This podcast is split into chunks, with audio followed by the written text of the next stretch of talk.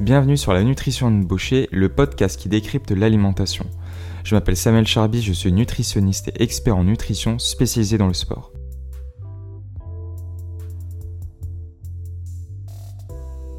Comme vous avez pu le lire dans l'intitulé, je vais vous parler aujourd'hui du lien entre le sommeil et le poids. Pour vous donner déjà un premier chiffre, les adultes dorment en moyenne 7 heures par nuit.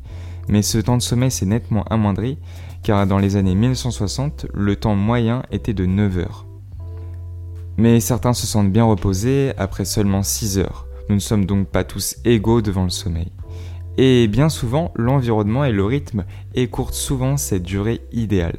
Les contraintes professionnelles notamment, comme par exemple le temps de trajet, le stress, le travail de nuit, et certaines contraintes familiales notamment lorsqu'il y a un bébé qui ne fait pas encore totalement ses nuits.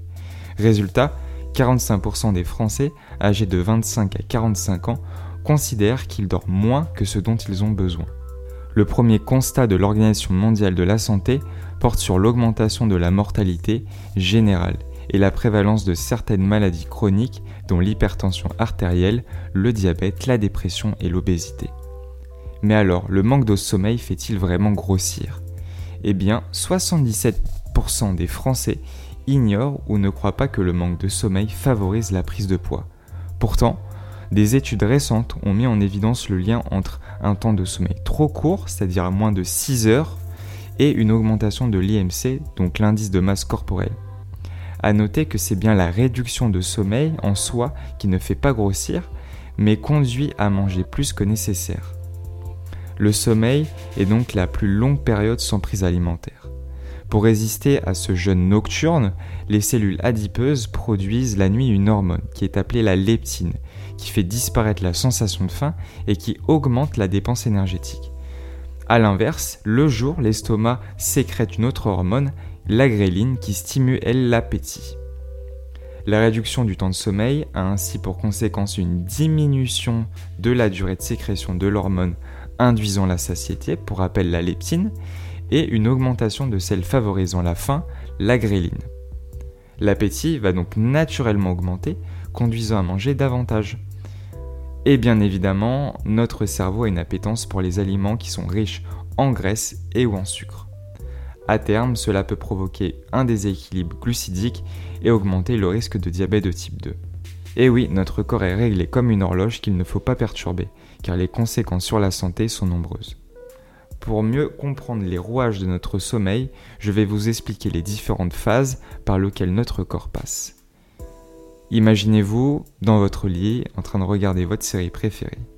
Et là, la fatigue commence à se faire ressentir, vous somnolez et votre activité cérébrale diminue et vous finissez par vous endormir. C'est la première phase d'endormissement qui dure en général moins de 10 minutes. Ensuite, lors de la deuxième phase, vous entamez tout d'abord un sommeil léger qui dure en moyenne une à deux heures. C'est un moment crucial car votre corps synthétise vos hormones de croissance et vos anticorps. Vient enfin la phase de sommeil paradoxal, autrement dit le sommeil des rêves. C'est ce qui explique le mouvement très actif de vos globes oculaires. C'est également le moment le plus réparateur pour votre corps. Puis vient la phase de micro-réveil où vous commencez tout doucement à émerger de votre rêve. Ou bien notre corps repart dans un nouveau cycle de sommeil pour une durée de 90 à 120 minutes. Heureusement, des aliments peuvent contribuer à un meilleur sommeil. Le saviez-vous, la consommation d'aliments sucrés favorise l'endormissement. L'augmentation du taux de glucose dans le sang pourrait être à l'origine de cet effet bénéfique. Mais les glucides agissent surtout en facilitant la production de la sérotonine qui est indispensable à la sécrétion de la mélatonine, hormone qui facilite le sommeil. Cependant, le sucre a un effet positif sur la sérotonine uniquement s'il est consommé en période de repas. Mais manger du sucre ne suffit pas pour produire de la sérotonine. Il faut aussi ingérer du tryptophane, un acide aminé que le corps ne sait pas fabriquer. Son rôle est primordial car cette hormone est responsable de l'humeur et prépare notre cerveau au sommeil.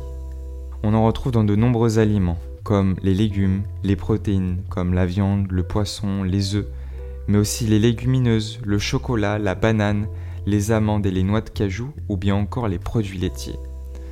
D'autres méthodes peuvent être utilisées pour favoriser le sommeil, comme les tisanes, car elles permettent d'instaurer un rituel avant le coucher que le cerveau va interpréter comme un signal du sommeil. La nature de l'infusion va également influer. Certaines plantes telles que la valériane, la passiflore, la verveine ou la fleur d'aubépine sont connues pour leurs propriétés relaxantes qui vont aider à l'endormissement. Petite pensée aux amateurs d'alcool, celui-ci facilite le relâchement du tonus musculaire, mais à l'inverse, il va survenir des troubles de la respiration durant le sommeil, plus connus sous la forme d'apnée, rendant ainsi le sommeil instable pour vous comme pour celui ou celle qui dort à côté de vous. Vous l'aurez compris, le sommeil est bien plus important que nous le pensons et son impact est considérable sur notre santé si nous n'y prêtons pas suffisamment attention. Tout d'abord, avoir toujours des produits céréaliers le soir pour optimiser les niveaux de sérotonine. Et non, les féculents ne font pas grossir le soir, pas plus qu'un autre aliment qu'en journée, s'ils sont consommés de manière raisonnable. Ensuite, on a tous déjà connu un repas de famille qui dure plus de deux heures et qui n'en finit jamais. Eh bien, évitez donc les repas trop copieux et riches en matières grasses en soirée qui ralentissent la vidange gastrique. Ensuite, la caféine et l'alcool peuvent compromettre un bon sommeil l'effet stimulant de la caféine sur le système nerveux et l'inhibition de la mélatonine sont contre-productifs et diminuent la qualité de votre sommeil profond. Et enfin, dernier conseil, écoutez vos sensations une fois de plus. Votre corps vous enverra les signaux de la fatigue lorsque vos paupières sont lourdes, très lourdes, comme dans le film animé Le Livre de la Jungle que j'aime particulièrement. Si vous loupez votre heure de sommeil, il faudra malheureusement atteindre le prochain cycle. C'est déjà la fin de ce nouvel épisode de la nutrition d'une bouchée. D'ailleurs, si vous écoutez ce message, c'est que vous êtes resté jusqu'au bout, alors un grand merci. Si vous voulez, vous pouvez me laisser un avis sur Apple Podcast ou Spotify et partager cet épisode autour de vous. Si vous avez des idées de sujets que vous aimeriez voir abordés, dites-le moi en commentaire ou bien sur les réseaux sociaux sur Samuel Charby Nutrition. Je vous dis à la semaine prochaine pour un nouvel épisode.